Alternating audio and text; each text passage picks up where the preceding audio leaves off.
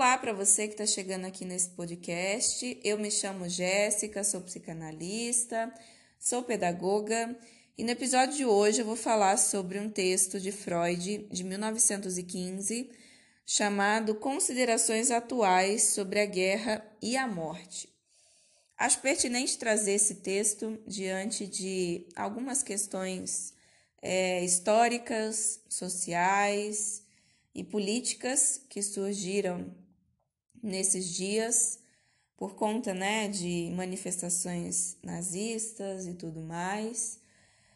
E uh, de acordo com sites como UOL, G1, Folha, os grupos neonazistas cresceram 270% no Brasil desde 2019.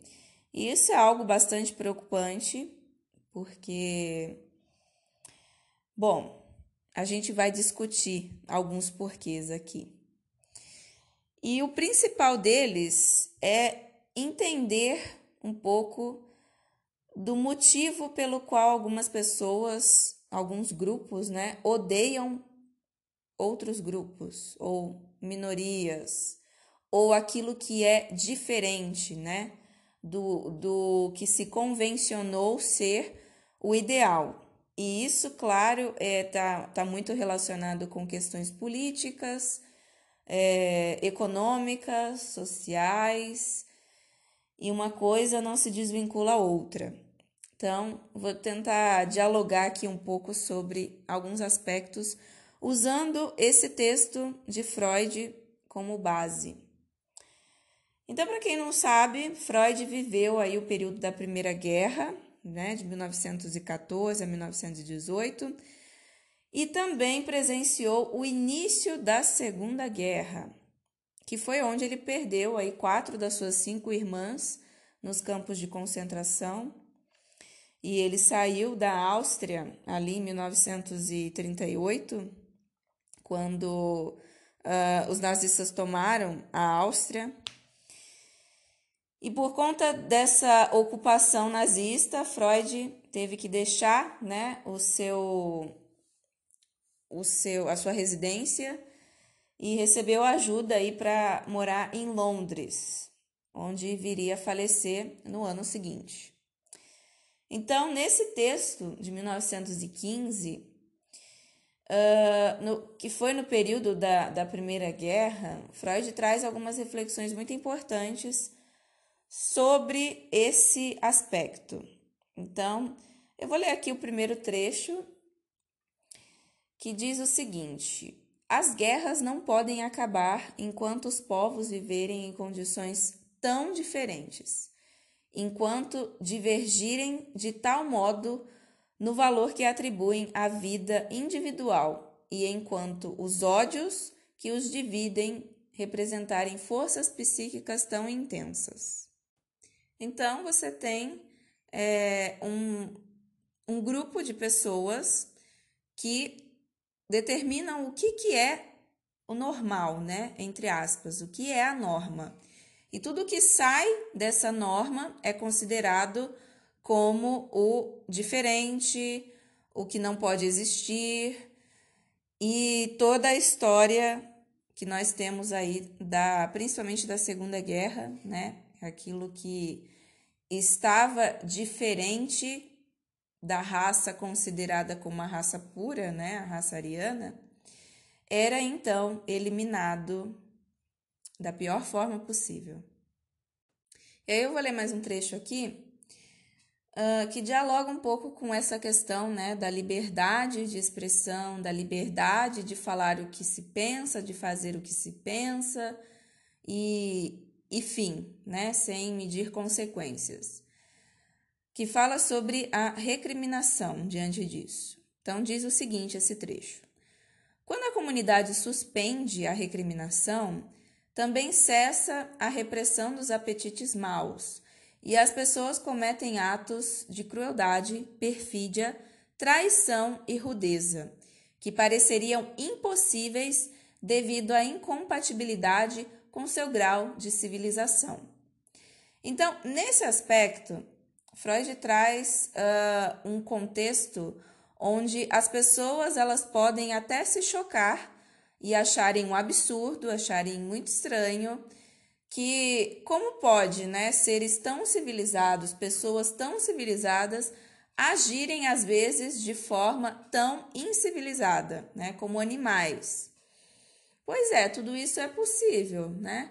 Quando não existe essa recriminação, quando não existe essas consequências diante do que se fala, diante do que se faz, então cada um agiria conforme aquilo que pensa que deva fazer ou que deva falar, né?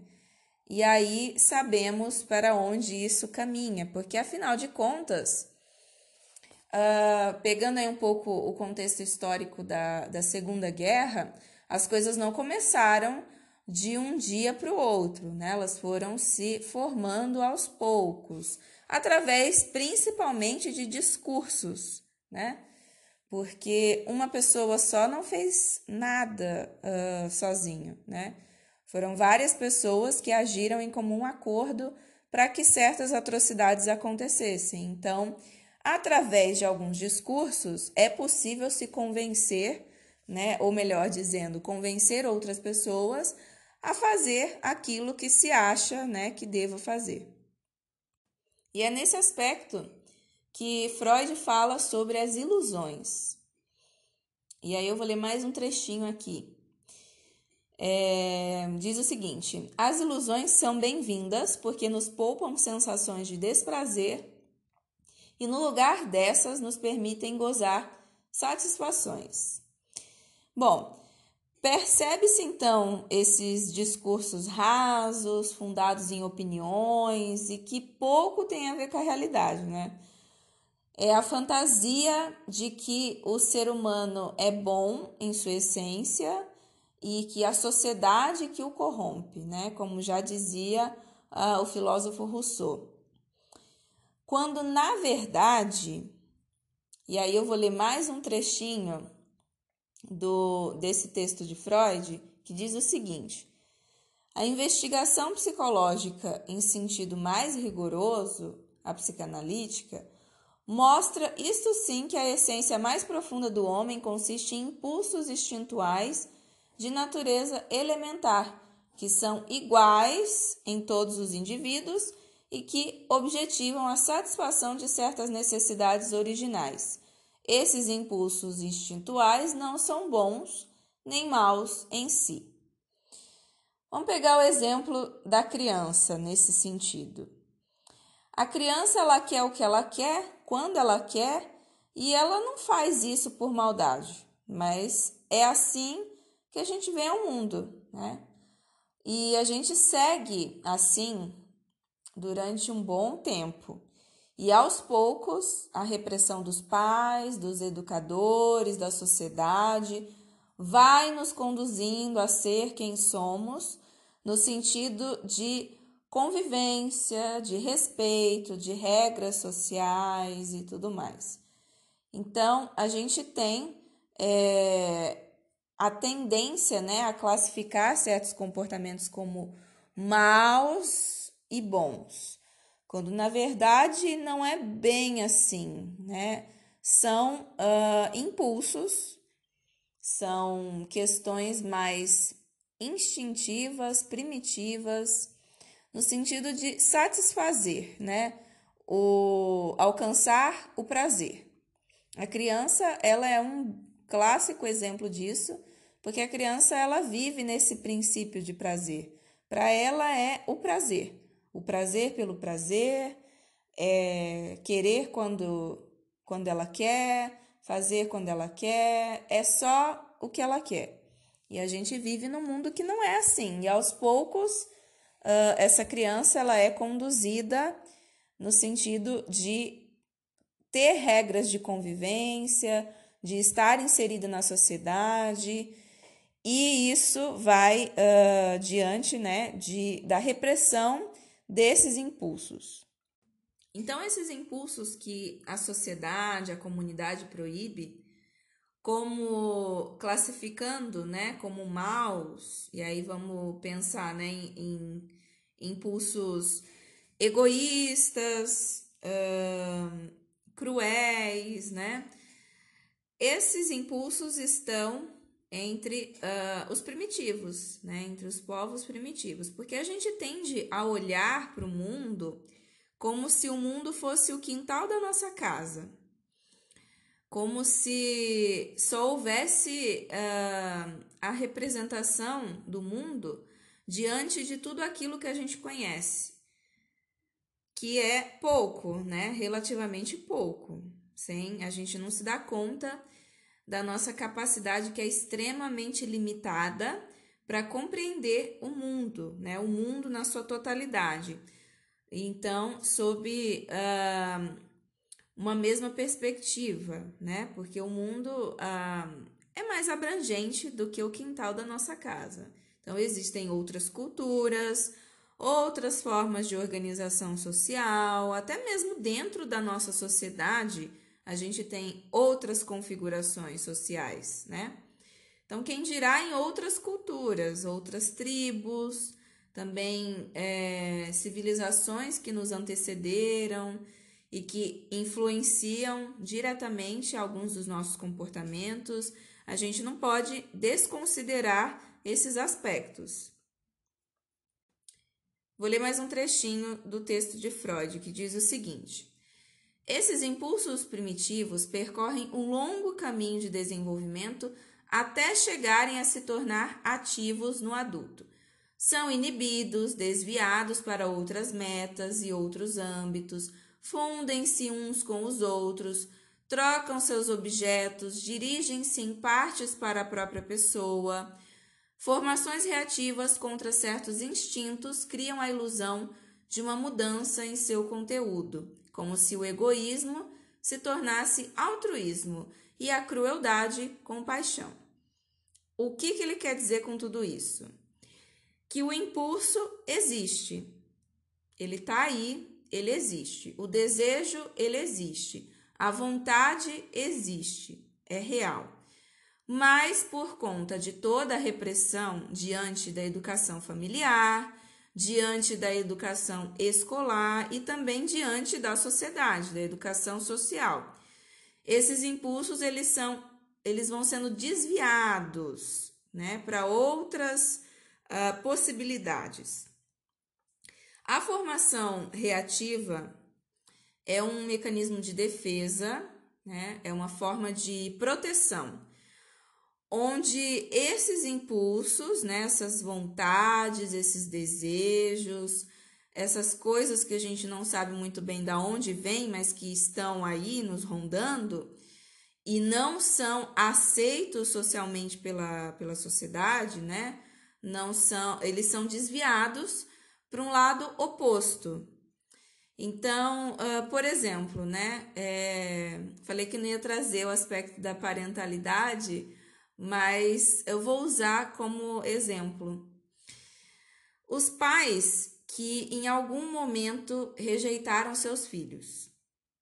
E talvez, por sentirem uma certa culpa, fazem o caminho, né, de super proteger esses filhos às vezes até promovendo uma relação de dependência. Então, esse é um exemplo de formação reativa, né? De uma, um mecanismo de defesa que Freud chamou de formação reativa. Outro exemplo, pessoas homofóbicas, né? Pessoas homofóbicas uh, têm um caráter sexual reprimido então, essas pessoas elas podem chegar até o extremo de atentarem contra a vida de outras pessoas, né? E aí o que leva a pessoa a querer destruir outra pessoa só pela orientação sexual, né? O que que causa esse incômodo? É porque a relevância do desejo do outro me incomoda. Nesse sentido, a gente pode dizer que existe algo ali, né, no, nessa pessoa que é homofóbica ou que tem alguma questão aí contra a, a orientação sexual ou a, a, identidade de gênero de outras pessoas que uh, vão de encontro com a forma como essa pessoa, ela de algum, de algum modo, ela foi reprimida, né? E muito reprimida para uh, ah, chegar nesse extremo de às vezes até agir com violência diante né, de uma pessoa que tem uma orientação ou uma identidade de gênero uh, diferente daquilo que esta pessoa que é homofóbica considera como o ideal, né? Lembrando que ideal não existe, tá? Só existe na nossa cabeça. Outro exemplo aqui, para vocês é, entenderem muito bem esse conceito. Pessoas que defendem a castidade, né? A pureza sexual e todo esse blá blá blá de casamento virgem, de preservar a virgindade, é, ou então até mesmo, né, de é, fazer voto aí de uh, abstinência sexual e tudo mais. Todas essas baboseiras, né, de gente que se diz uh, conservadora, digamos assim, né? O que será que há de oculto nessa questão? Vamos pensar dentro desse aspecto, né, uh, da formação reativa. O que fez com que essas pessoas estruturassem esse raciocínio de né, defesa aí da, da virgindade, defesa da castidade e tudo mais, em detrimento de outras pessoas que escolheram viver a sua sexualidade, é, viver da forma como acham que, que devam viver, porque não existe uma, uma forma só de, de se viver a vida, né? Então, o que será que esse essa parte oculta, né, da, da, da questão da sexualidade vem de encontro com essa estruturação de raciocínio que defende uh, esse esse aspecto, né, mais, uh, como dizem atualmente, conservador, né, digamos assim. O que será que existe por trás dessa dinâmica?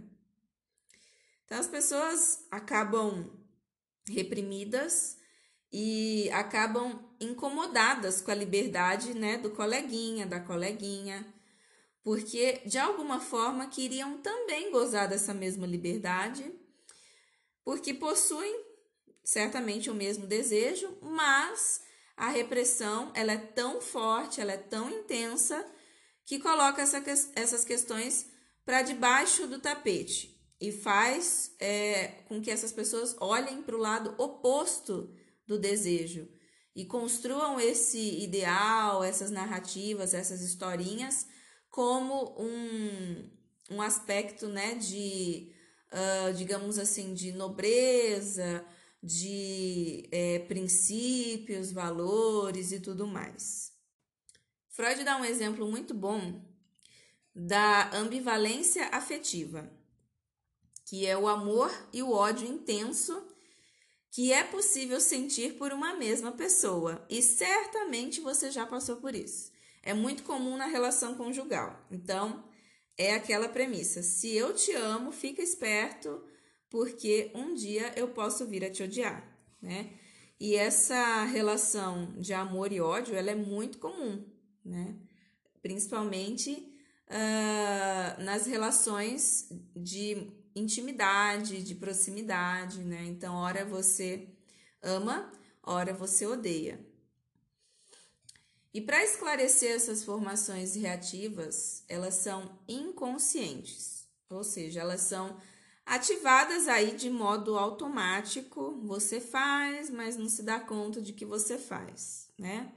Mas é bom pensar sobre isso e entender o porquê que você faz, né? Esse tipo de coisa, ou porquê você pensa dessa forma, porque normalmente a forma como a gente pensa não é, né? A gente não tirou isso uh, do nada não veio da nossa cabeça, na verdade veio, né, de uma estruturação social, psíquica, de algo muito mais profundo e denso do que a gente pode imaginar, que é aí o nosso inconsciente, esse lugar aí que uh, a gente não sabe muito bem o que que, o que que existe por lá, mas que está o tempo todo nos mostrando né, o que existe. Resta saber uh, interpretar essas questões. E aqui abre-se a questão né, do quão genérico é o conceito de bom e mal, porque afinal de contas ninguém é bom ou mal por inteiro, mas existem interpretações para cada ação humana, mesmo as, as, mais, as ações mais descabíveis. Existe uma interpretação, existe algo por trás, algo que aconteceu e que fez com que essa pessoa agisse dessa ou de outra forma. Então, a transformação desses impulsos maus em bons, e aí bons entre aspas, tá? Vem por duas questões. A primeira questão diz respeito ao fato do desejo de ser amado, a necessidade do ser humano de ser amado, que é uma necessidade de todo e qualquer ser humano, todo e qualquer ser humano tem essa necessidade. Portanto, a necessidade de ser o que se espera que seja. E isso é uma coisa que começa lá na infância, com a busca do afeto, da atenção dos pais, dos cuidadores. A criança ela faz isso o tempo todo e ela busca de alguma forma se encaixar em determinadas, uh, determinados comportamentos que vão fazer com que ela seja aceita, entre aspas, né, pelos pais, pelos cuidadores e receba o afeto que ela tanto quer. E o segundo aspecto é com relação à coação exercida pela educação. E aí eu vou ler um trechinho desse texto de Freud, que diz o seguinte: a civilização foi adquirida pela renúncia à satisfação instintual e exige de cada recém-chegado essa mesma renúncia. Então, é, essa coação externa que é exercida pela educação não dispõe somente do amor e do afeto para educar. Dispõe também e principalmente de recompensas e castigos premiações e punições que começam de novo, né? Lá na infância e se estendem para toda a vida. Então, se você faz do jeito que né, é socialmente aceito, você recebe premiações, recompensas. Se você faz do jeito que não é socialmente aceito, você recebe castigos e punições. Algo que começa desde quando somos criança. Então a, sociedade vai colocando camadas e mais camadas de repressão, às vezes desnecessária. Na questão da sexualidade, então, é, é algo assim absurdo, porque o sexo ele ainda é um dos grandes tabus da sociedade. Então, com o acúmulo dessa repressão, começam a se formar as angústias, os sintomas, e a gente não tem é, exatamente pessoas íntegras na sociedade, como né, se esperam. Nós temos pessoas que estão reprimidas. E às vezes basta uma oportunidade para que toda essa repressão ela desmorone. Então a gente tem, né, é, numa questão política, a gente tem pessoas que vão às redes sociais e falam aquilo que elas pensam, sem medir muito uh, consequências, e por conta disso a gente tem aí a, a, o crescente aumento de grupos neonazistas e pessoas que uh, só estão esperando né, oportunidades para falar sobre aquilo que elas pensam e sem né, medir muitas consequências, sem entender muito bem uh, o, o, limite né, do que é tolerável, do que não é, o que ultrapassa e pode chegar a consequências sérias com relação a vidas de outras pessoas. Ou seja, sem entender minimamente né, da história da humanidade e, enfim, né? Então, nas palavras de Freud, somos levados a julgar os homens melhores do que são na realidade. e isso é fato. Termino aqui a primeira parte desse podcast. Na segunda parte, a gente vai falar um pouquinho sobre a segunda parte desse texto, que são as considerações né, sobre a guerra e morte, onde Freud fala sobre a morte, a nossa atitude perante a morte.